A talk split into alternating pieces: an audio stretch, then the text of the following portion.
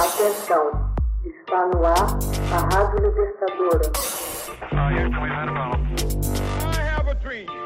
Começa agora o Hoje na História de Ópera Mundi. 10 de junho de 1794. Terror de Robespierre suspende direito à defesa na França.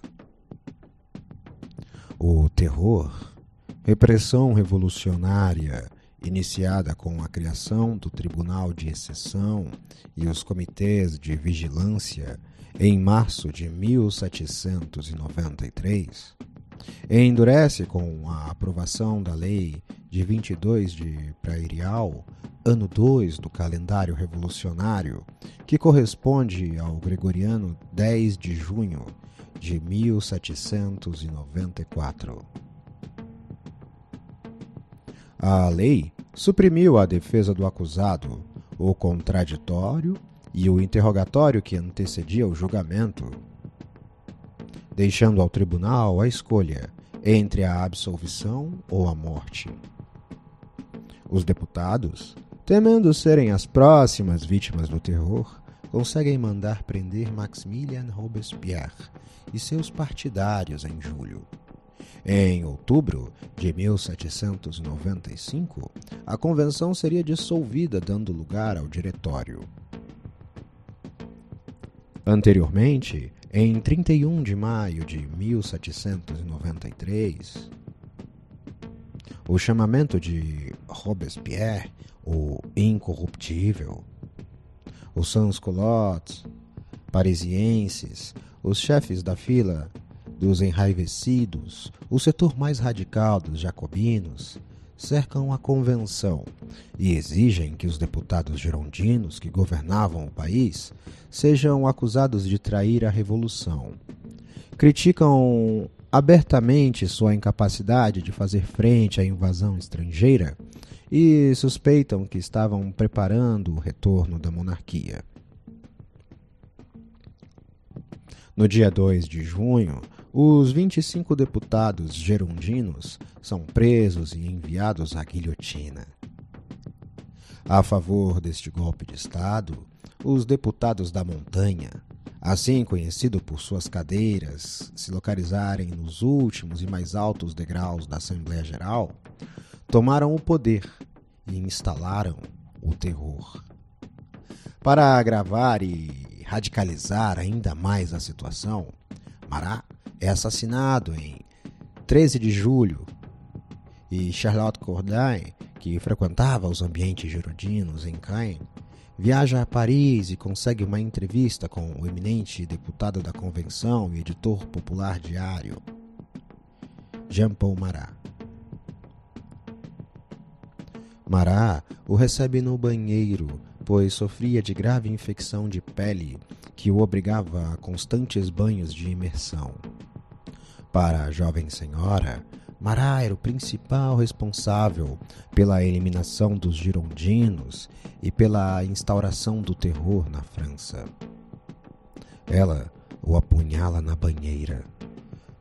O amigo do povo expiraria em poucas horas Charlotte seria presa e condenada à morte pelo Tribunal Revolucionário.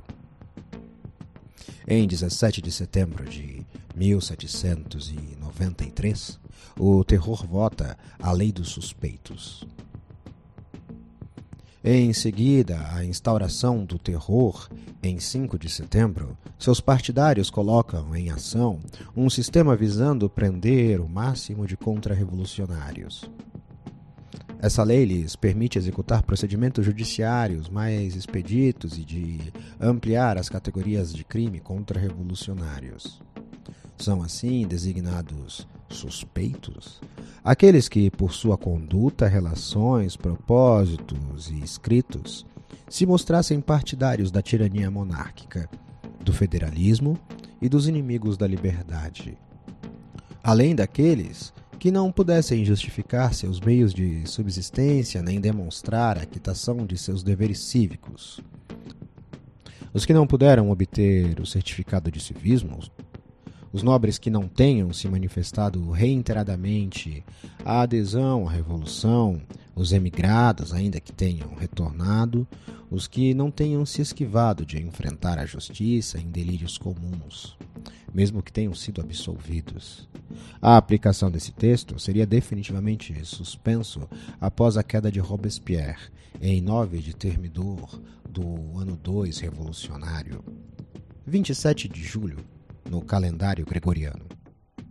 A convenção votou em 7 de maio de 1794 um decreto segundo o qual o governo da França será revolucionário até que se conquiste a paz.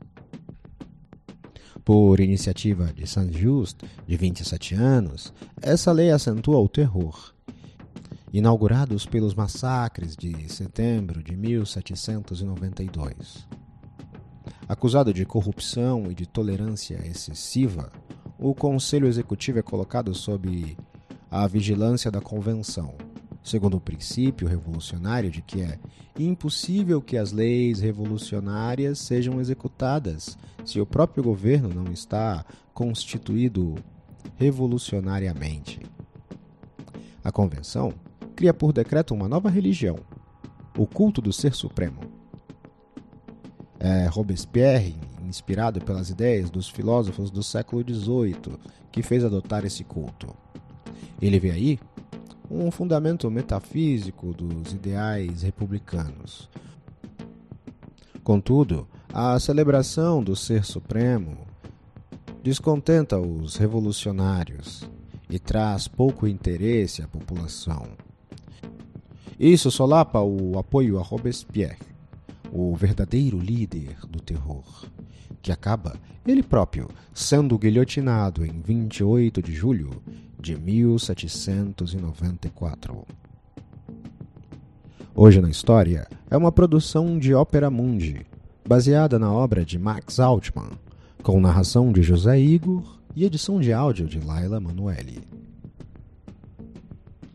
Você já fez uma assinatura solidária de Ópera Mundi? Fortaleça a imprensa independente. Acesse www.operamundi.com.br/apoio. São muitas opções.